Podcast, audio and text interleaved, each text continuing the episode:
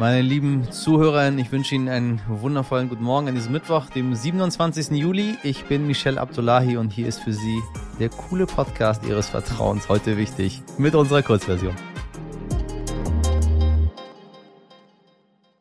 Zuerst für Sie das Wichtigste in aller Kürze. Wie gestern schon vermeldet, wird das Bodenpersonal der Lufthansa heute ihre Arbeit niederlegen und für bessere Löhne streiken. Dazu hatte die Gewerkschaft Verdi aufgerufen. Jetzt hat die Lufthansa angekündigt, den Flugverkehr in München und Frankfurt von Mittwochmorgen bis in die frühen Stunden des Donnerstags einzustellen. Es werden über 1000 Flüge betroffen sein. Sollten Sie also im Laufe dieser Woche in den Urlaub fliegen wollen, stellen Sie sich auf eine Menge Chaos ein. Heute reist Annalena Baerbock nach Tschechien. Danach geht es für sie weiter in die Slowakei. Ob sie dort mit offenen Armen empfangen wird, bleibt fraglich, denn Deutschland hat gemeinsam mit anderen westeuropäischen Ländern seine Verpflichtungen des militärischen Ringtauschs bis jetzt nicht erfüllt. Konkret bedeutet das, dass die Ukraine hunderte Panzer aus osteuropäischen Ländern bekommen hat und diese wiederum sollten eigentlich unter anderem von Deutschland mit westlichen Panzern ersetzt werden. Doch bis jetzt hat Deutschland noch keine Panzer im Rahmen des Ringtauschs geliefert. Wir stecken mitten in einer Gaskrise, wie Sie vielleicht hier und da schon mal ein oder andermal gehört haben. Am Mittwoch wird Russland sein Gas weiter drosseln. Nun haben sich die Energieminister der EU-Länder getroffen, um einen Gasnotfallplan zu beschließen. Dieser regelt, dass alle Länder ihren Gaskonsum von August 22 bis März 23 um 15 Prozent drosseln sollen. Auch Robert Habeck ist anwesend und sagt klar, es sei keine Schande für Deutschland, mehr als die geforderten 15 Prozent einzusparen. Eigentlich soll Deutschland bis zum 31. Dezember aus der Atomkraft aussteigen. Das schreibt zumindest das längst beschlossene Atomgesetz vor. Diese weggefallene Energie soll vor allem durch Kohle und Gas ersetzt werden. Doch Gas ist aktuell Mangelware. Jetzt diskutiert die Ampelkoalition über eine Verlängerung der Laufzeit der verbliebenen Atomkraftwerke in Deutschland. Immer wieder fällt der Begriff Streckbetrieb, bei dem die Atomkraftwerke zeitlich länger laufen sollen. Im RTL-Interview wurde der Finanzminister und FDP-Vorsitzende Christian Lindner deutlich, auch was eine mögliche Stromlücke angeht. Wir sehen auf der anderen Seite, dass aufgrund der hohen Gaspreise Menschen veranlasst sein könnten, mit Strom wieder zu heizen, sich Heizlüfter äh, anzuschaffen. Das könnte auf eine Stromlücke hinauslaufen, die uns möglicherweise länger als nur einige Monate beschäftigt. Und deshalb meine ich vorbehaltlos prüfen. Es geht nicht um viele Jahre, aber möglicherweise müssen wir uns mit dem Gedanken anfreunden, auch im Jahr 2024 etwa äh, noch Kernenergie zu brauchen. 140 Milchkühe, 80 Jungtiere, Kaninchen, Hühner, Katzen und der Hund Nala. Das ist der Hof von Landwirtin Bettina Hüske. Wir haben alle gleich wunderschöne Bilder vor dem geistigen Auge. Zusammen mit ihrer Familie kümmert sie sich um die Tiere und dokumentiert als Agrarinfluencerin bei Instagram ihren Alltag und dort klärt sie auch darüber auf, wie schwer es heutzutage ist, mit der Landwirtschaft Geld zu verdienen. Ich spreche mit ihr über ihre Hoffnung, die sie mit der Ampelregierung verbindet, ihre Sorgen und warum wir neben Bio eben auch die konventionelle Landwirtschaft brauchen. Frau Hüske, ich grüße Sie ganz herzlich. Hallo. Äh, äh, eine, eine spannende Aufgabe. Wann war, wann war für Sie klar, dass Sie den Hof äh, Ihrer Eltern übernehmen? Tatsächlich schon recht frühzeitig im Kindergarten wusste ich schon, dass ich Landwirtin werden möchte. Und ähm, als da meine Brüder den Hof nicht weitermachen wollten, war dann auch ganz direkt klar, dass ich das weitermachen werde. Äh, wird man irgendwie häufig darauf angesprochen, äh, dass man, dass man eine Landwirtin ist, weil das sonst irgendwie so ein männerdominierter Beruf ist, oder ist das nur ähm, das Vorurteil des Stadtkindes Michelle? Tatsächlich früher ja, aber mittlerweile ist es schon deutlich normaler geworden und ähm, das wird zwar meistens noch kurz irritiert geschaut, wenn man den Beruf nennt, aber ansonsten hält sich das sehr in Grenzen. Wir sehen ja leider die ganzen Menschen nicht, äh, die uns mit unserer Nahrung versorgen. Die sind ja, äh, außer man hat das Glück, irgendwie auf dem Land zu leben oder mal in einen Hofladen zu gehen. Ähm, äh, Sie haben ja so einen schönen Hofladen, Bettinas Hofkonfetti, eröffnet 2021. Ähm, wir gehen in den Supermarkt, dann sehen wir, was dort ist. Das kaufen wir, dann kommen wir wieder raus. Äh, wie ist denn die Lage äh, der Landwirtschaft aktuell? Wird nicht so häufig drüber drüber gesprochen. Kommt man gut über die Runden mit so einem Hof?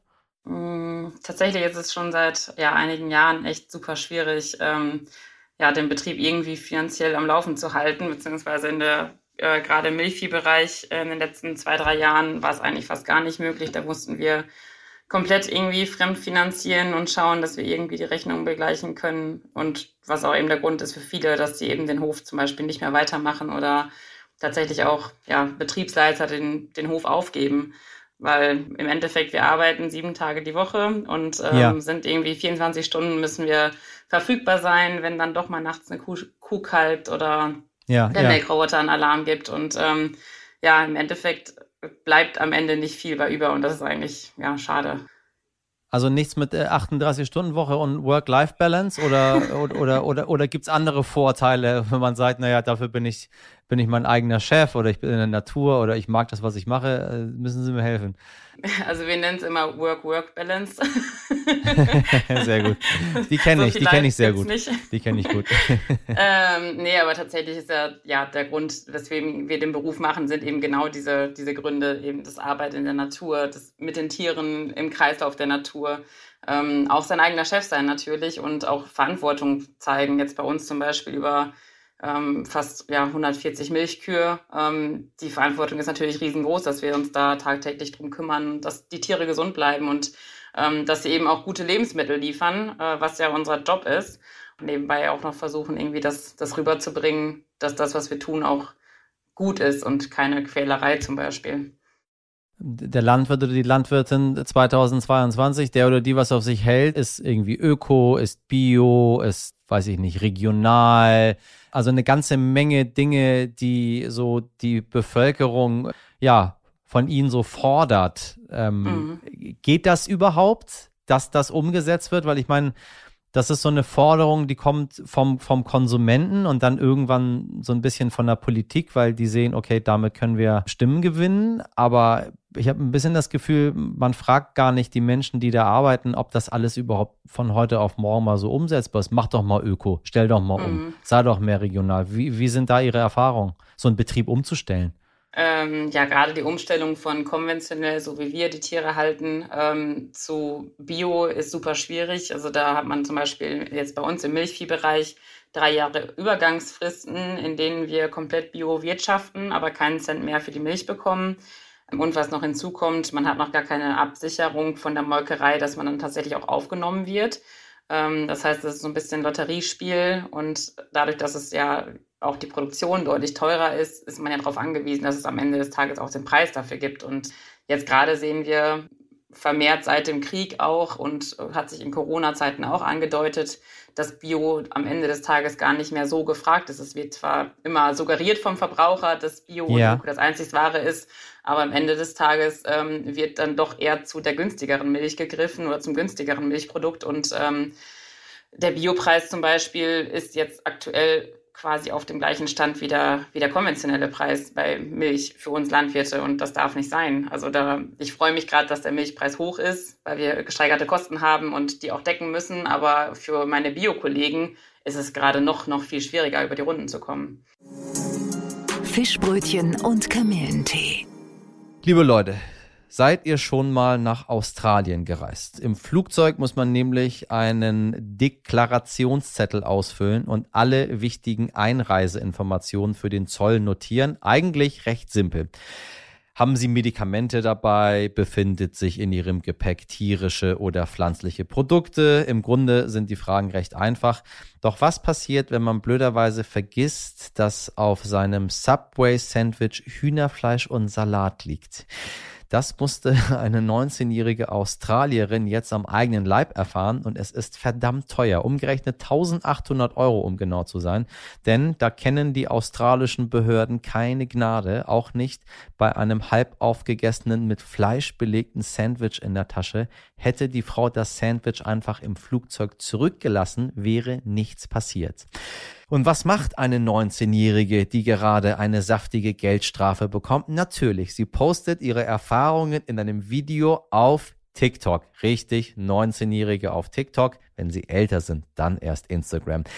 Dass sie damit innerhalb weniger Stunden viral geht und über eine Million Aufrufe bekommt, hätte sie vermutlich selbst nicht gedacht. Doch schon bald ist auch Subway auf ihr Video aufmerksam geworden und die PR-Abteilung hat sich etwas ganz Tolles überlegt. Sie haben ihr eine Gutschrift im gesamten Wert der Strafe geschenkt. Vielleicht kann die junge Frau ja mal bei der Zollbehörde nachfragen, ob sie ihre Schulden auch mit einem Subway-Gutschein begleichen darf. Sachen gibt's, liebe Leute. Aber wissen Sie was?